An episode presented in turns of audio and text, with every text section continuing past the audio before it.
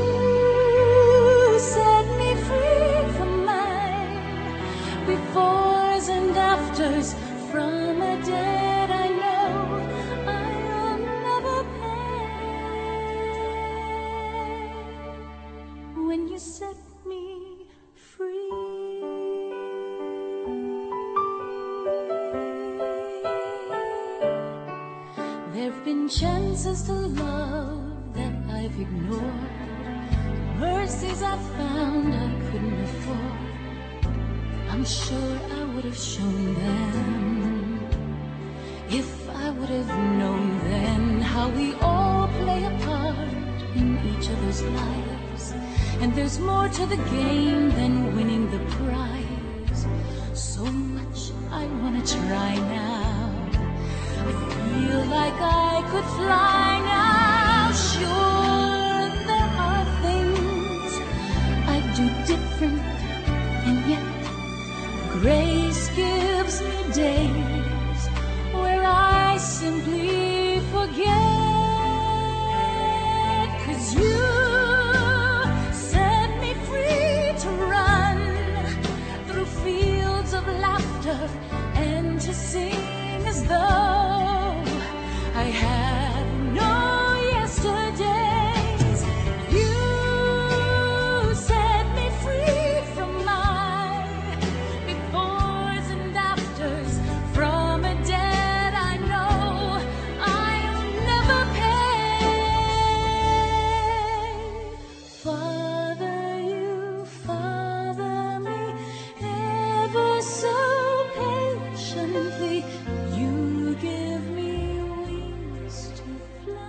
现在收听的是《心灵的游牧民族》，我是佩芝。我们今天非常高兴继续邀访谢红俊传道，跟大家谈一谈八福。那我们今天要谈的这一幅是第五福，就是连续人的人有福了，因为他们必蒙连续。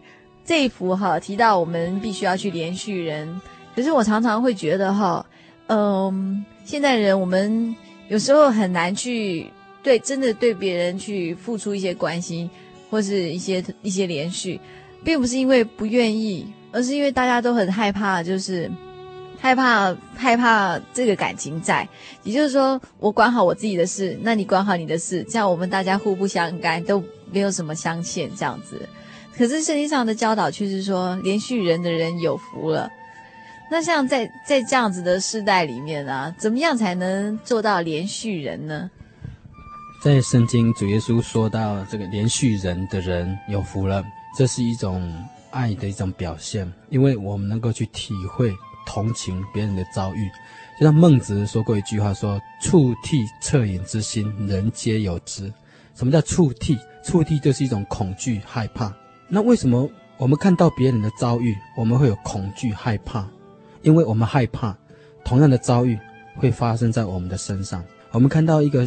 啊，小孩在马路上被车子撞死了，脑浆破裂，肚子啊的肠子都崩裂出来。我们看他会很害怕，因为害怕我们自己的孩子会遭遇这种意外，所以那就是怵惕之心。因为有这种怵惕之心，我们会有同情呢，才会产生所谓的恻隐之心。所以怵惕恻隐之心，人皆有之，人都心里原来就具备有的。我们现代人呢，因为生活的忙碌，因为心灵的麻痹，也许我们看到许多同情。帮助人反而没有得到好的结果，还被误会啊！这是你撞他的，那因此而惹上一些纠纷。所以现在人看到旁边有人被车撞死了，还不敢去救他呢，因为怕去救他会惹上一堆麻烦。可是实际上我们的心里都有一份善心，那就是所谓的触替恻隐之心，那就是所谓连续人的心。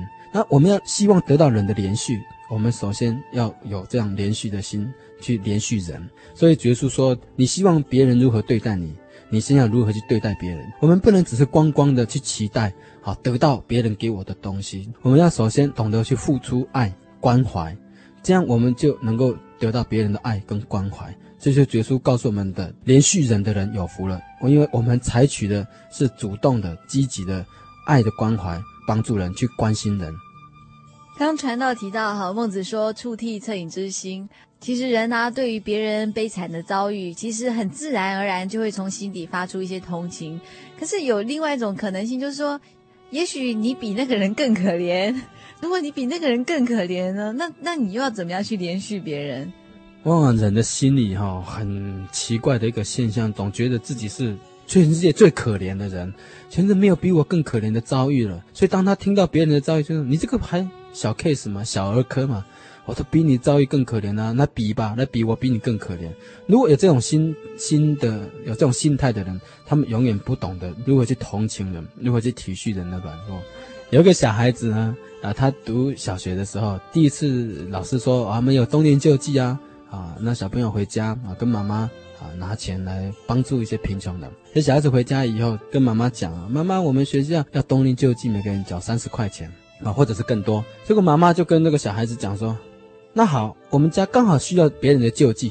所以小孩子听了就很老实的回去学校跟老师讲说，老师，我们妈妈说我们家没有钱，我们需要别人的救济。实际上他们家并不是真的没有钱，而是因为妈妈的心态是一种贫穷性格的心态，她总认为自己是很可怜的。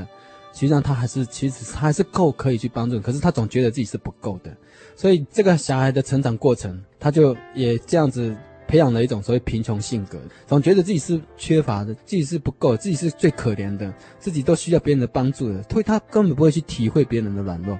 有没有一句话说“媳妇熬成婆”啊？媳妇一旦熬成婆以后，他会不会去体会过去他当媳妇的那种困难呢？然后以至于来好好的善待他的媳妇。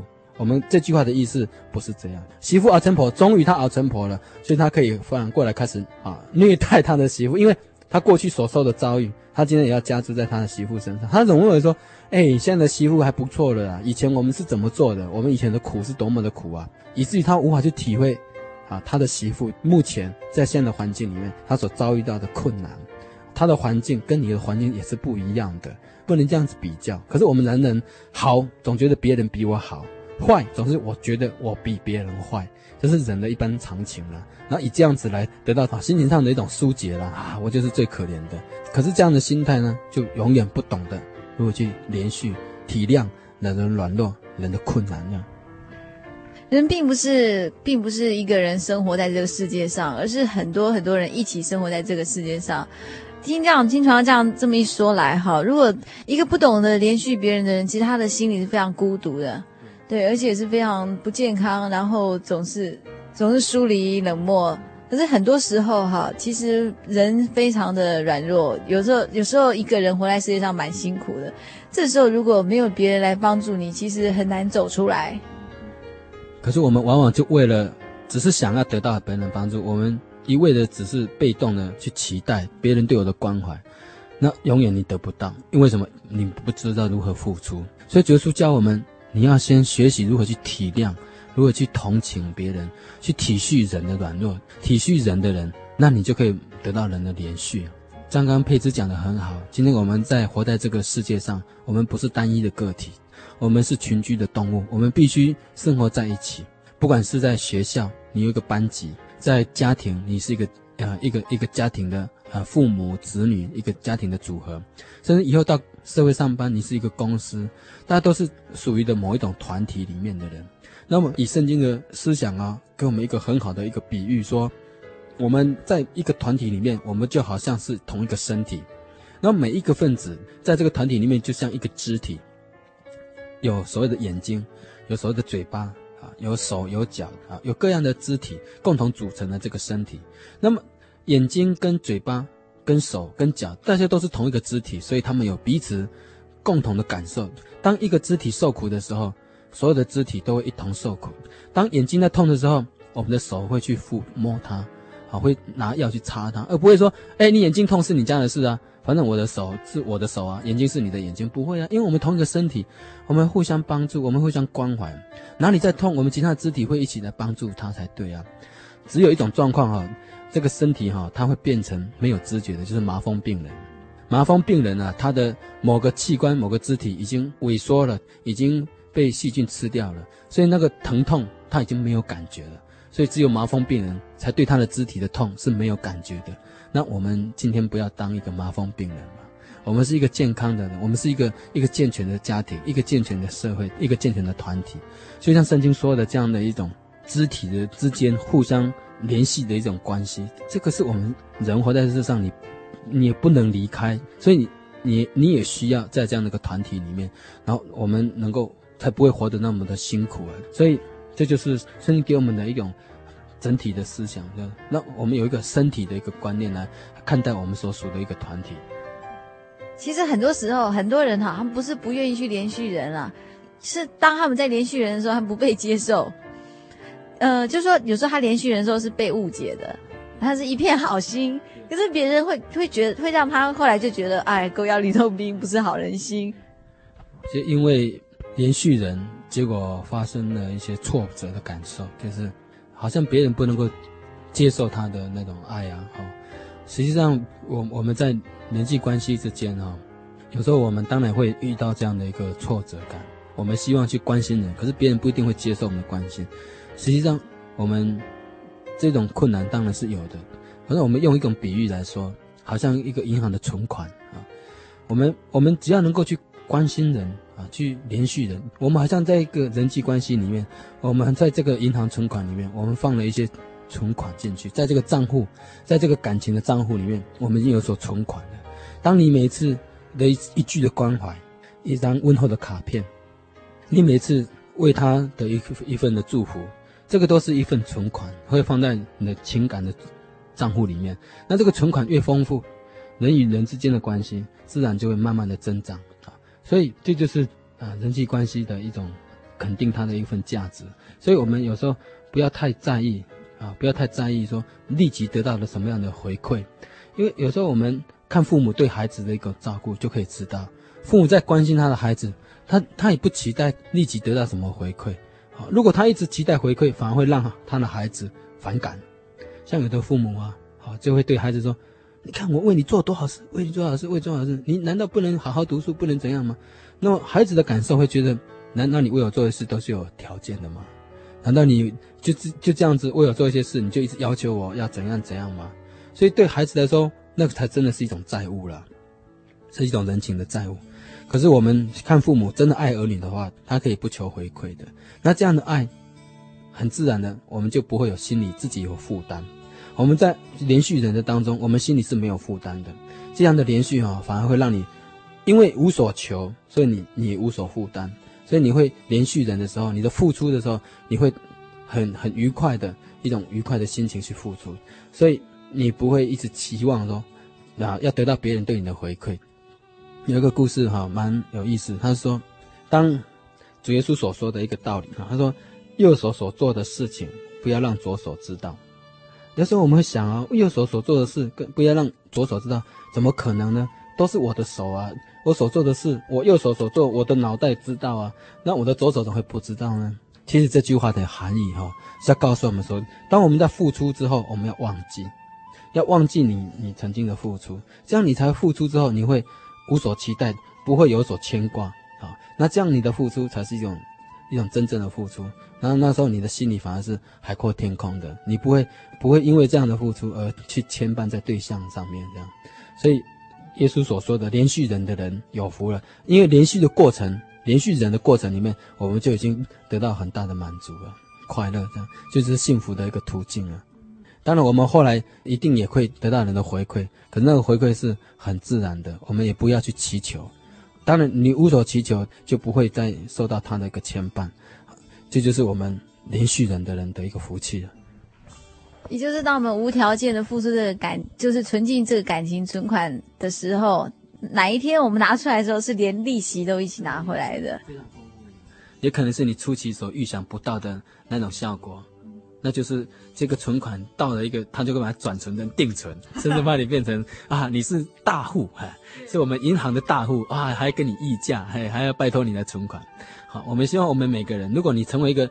感情存款那个大户的时候，很多人会喜欢做你的朋友，你会得到很多人的友谊，因为你是一个能够去体谅人的人。这就，是感情存款，你变成一个 啊股票的股市大户啊，对啊，这，是一个很值得去投资啊，很值得去储蓄的一一份啊情感呢，啊。这是比任何任何很有钱存很多钱的人都更幸福的事。所以我们说，连续的人有福了，因为他们必蒙连续。我们一起来欣赏一首诗歌。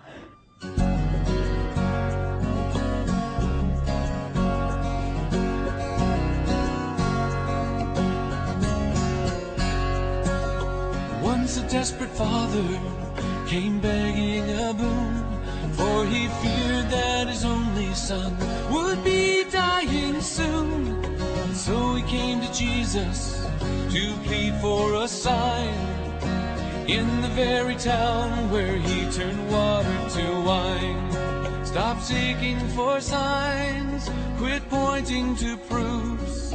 See how the sun shines, hear the rain on the must be convinced you will never survive, one of the greatest miracles is just being alive.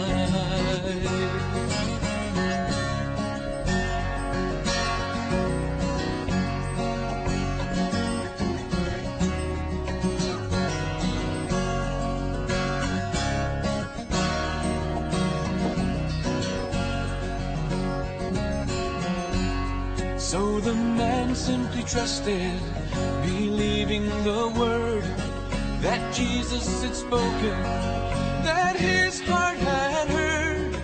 Your son will live now, just leave and go home. And he stopped seeking signs from that very day on. The very fact that you're here, that you're loved and held dear. If you must see a miracle, then just look in the mirror.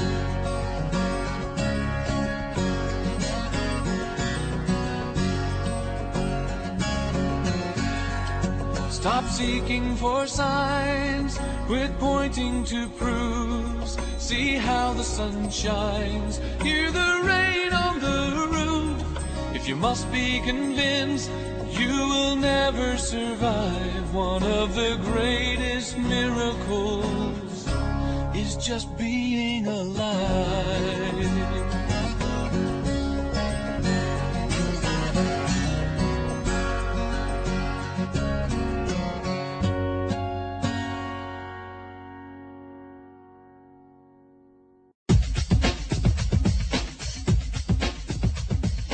心灵的游牧民族在全省各地不同时段、不同频道播出。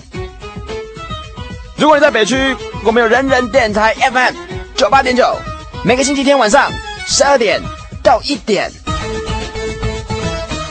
如果你在东区，我们有大千电台 FM 九九点一，每个星期天晚上九点到十点。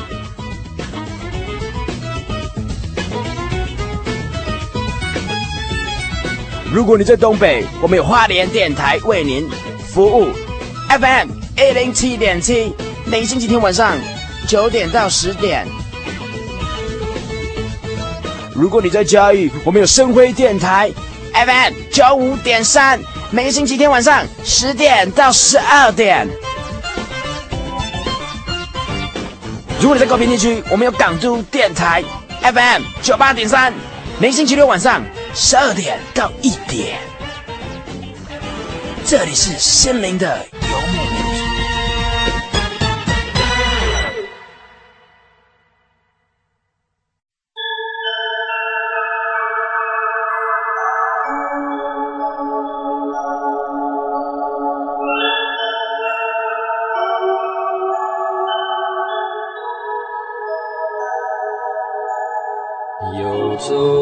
异乡山水，寻获心之甘泉，满溢心灵喜悦，尽在游牧草原。心灵游牧民族，陪你成长。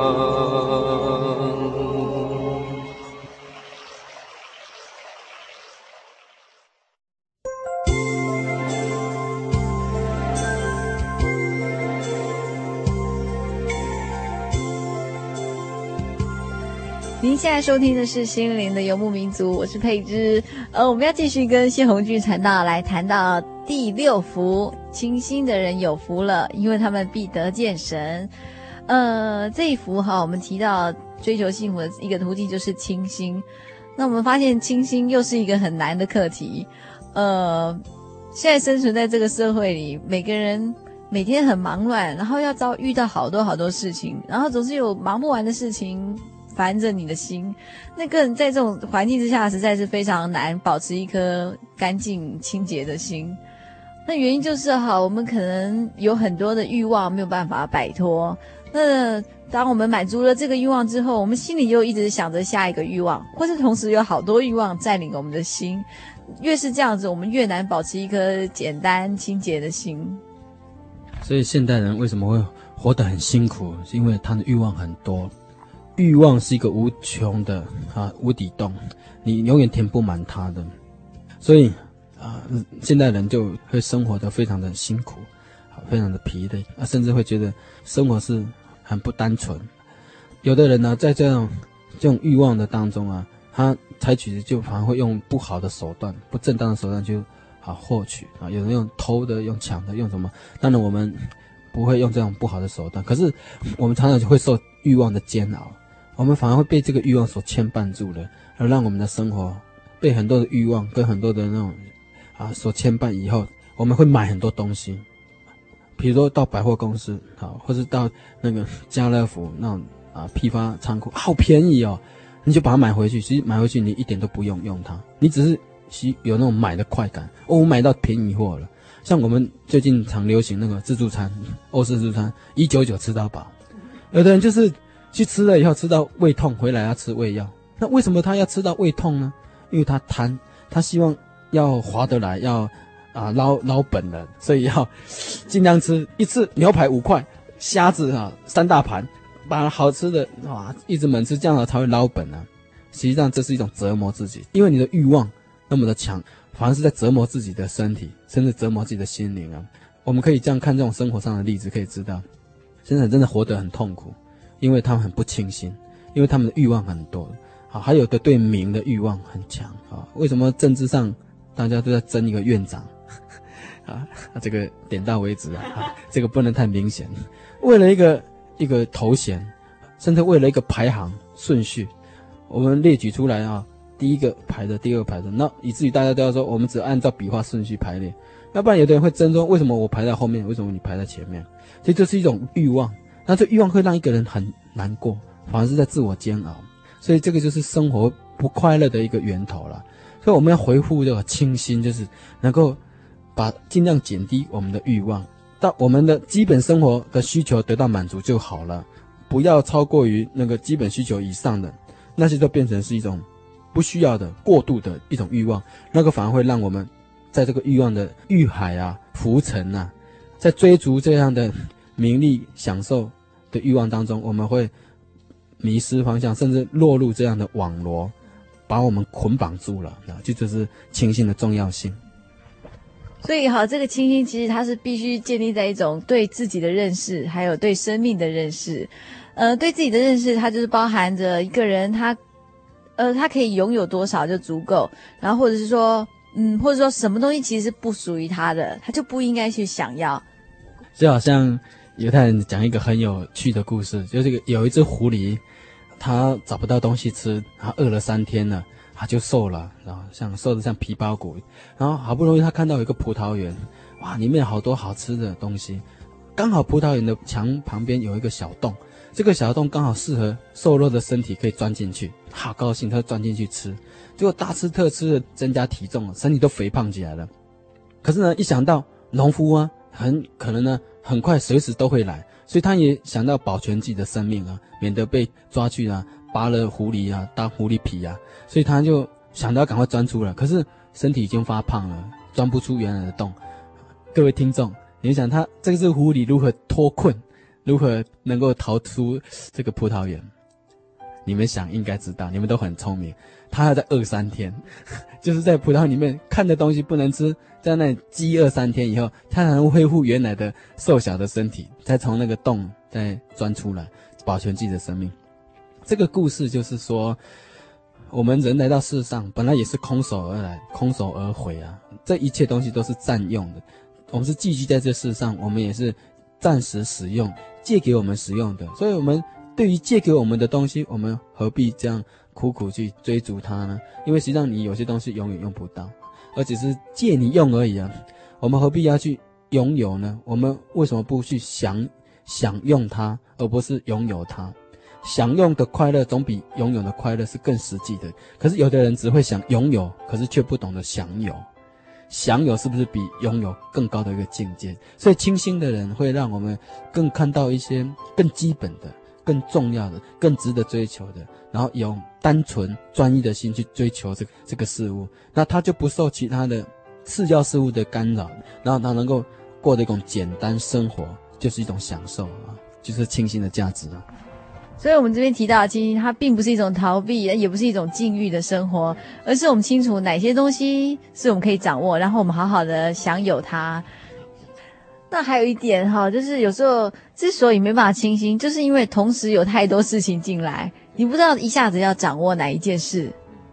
现代人很忙碌，所以他们很忙啊，我好忙啊，啊，所以忙得团团转啊。其实一个清心的人哈，就是叫我们学习。怎么样做时间管理？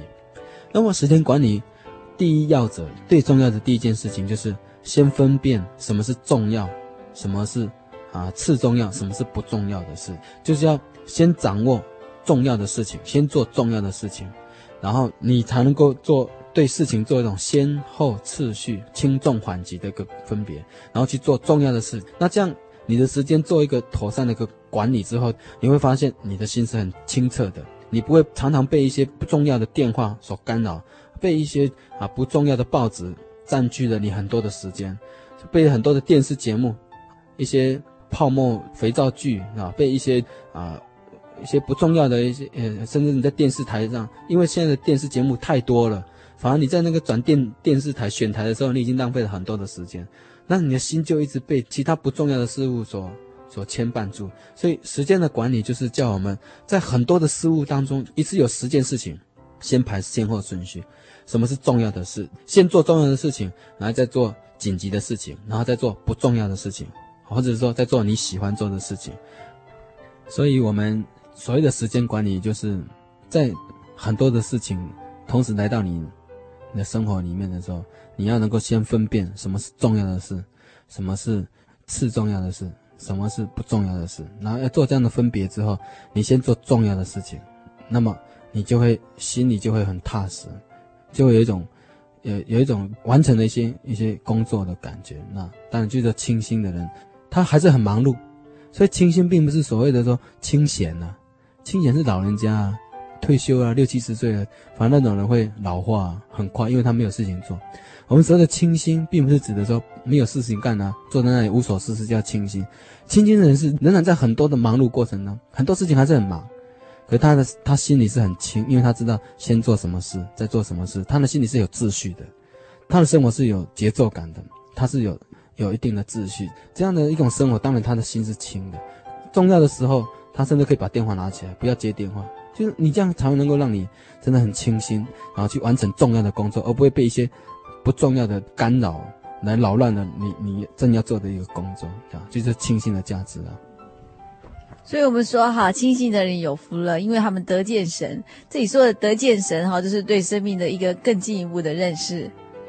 得见神，神是无形的哈，神在天上，神也在我们的四周围。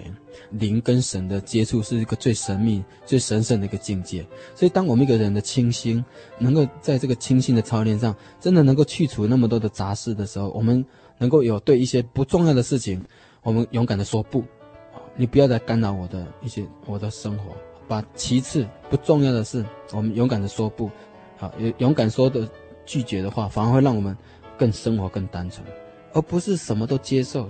很多业务员在推销东西，你也买，那个也买，反而你的家里会觉得很多东西，可是像是你不重要，甚至你用不到，可能一辈子你用不到的东西。那所以我们要清心，那种真的达到那种专一的地步的时候，我们的灵性哈、也可以真的是专注提升到一个很高的境界。也就是说，看见神，这是我们。最高的一个神圣的境界，所以人的灵魂能够提升到最高的境界，就是要借着清心的这样的一个操练，能够得见神，就好像是我们灵魂的一个最高的境界，那种神圣的感受，是一种跟神的契合，这就是所说的清心的一个价值啊。我们今天非常感谢谢传道哈，我们在节目中提到连续人的价值，还有做一个清新人，他会得到一个比较简单富足的生活。我们在在。啊书局的排行榜啊啊，前阵子有有几本书非常也畅销的，生活简单就是享受。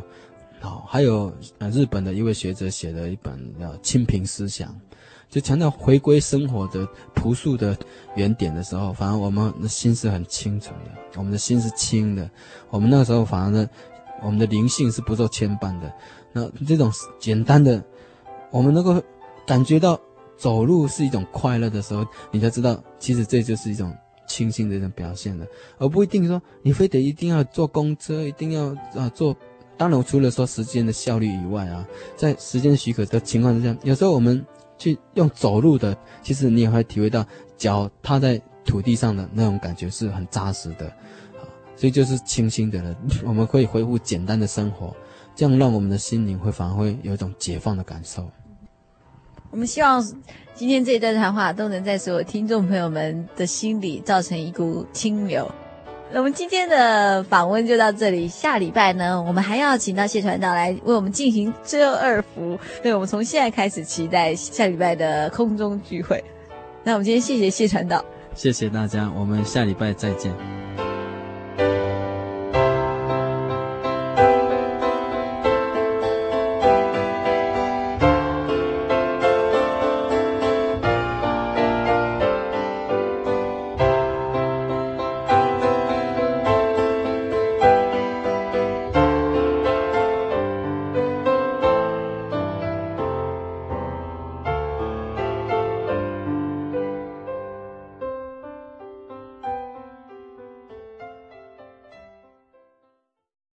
先试录啊，testing，Michael test，真耶稣教会全球福音资讯网，福音，好，开始，真耶稣教会全球福音资讯网，网址是 www 点 tjc 点 org 点 tw，或是您有任何信仰上的疑问，可寄 email 信箱 tjcgitwn at ms 十九点 highnet 点 net，欢迎上网。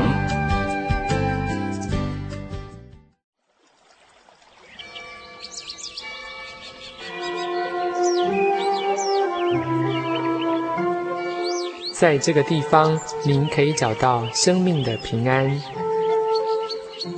在这个地方，喜乐就像泉水一样源源不绝。真耶稣教会总是敞开大门，欢迎您的加入。耶稣的爱是你我都可以享有的。真耶稣教会台中邮政六十六至二十一信箱，欢迎来信，愿您平安。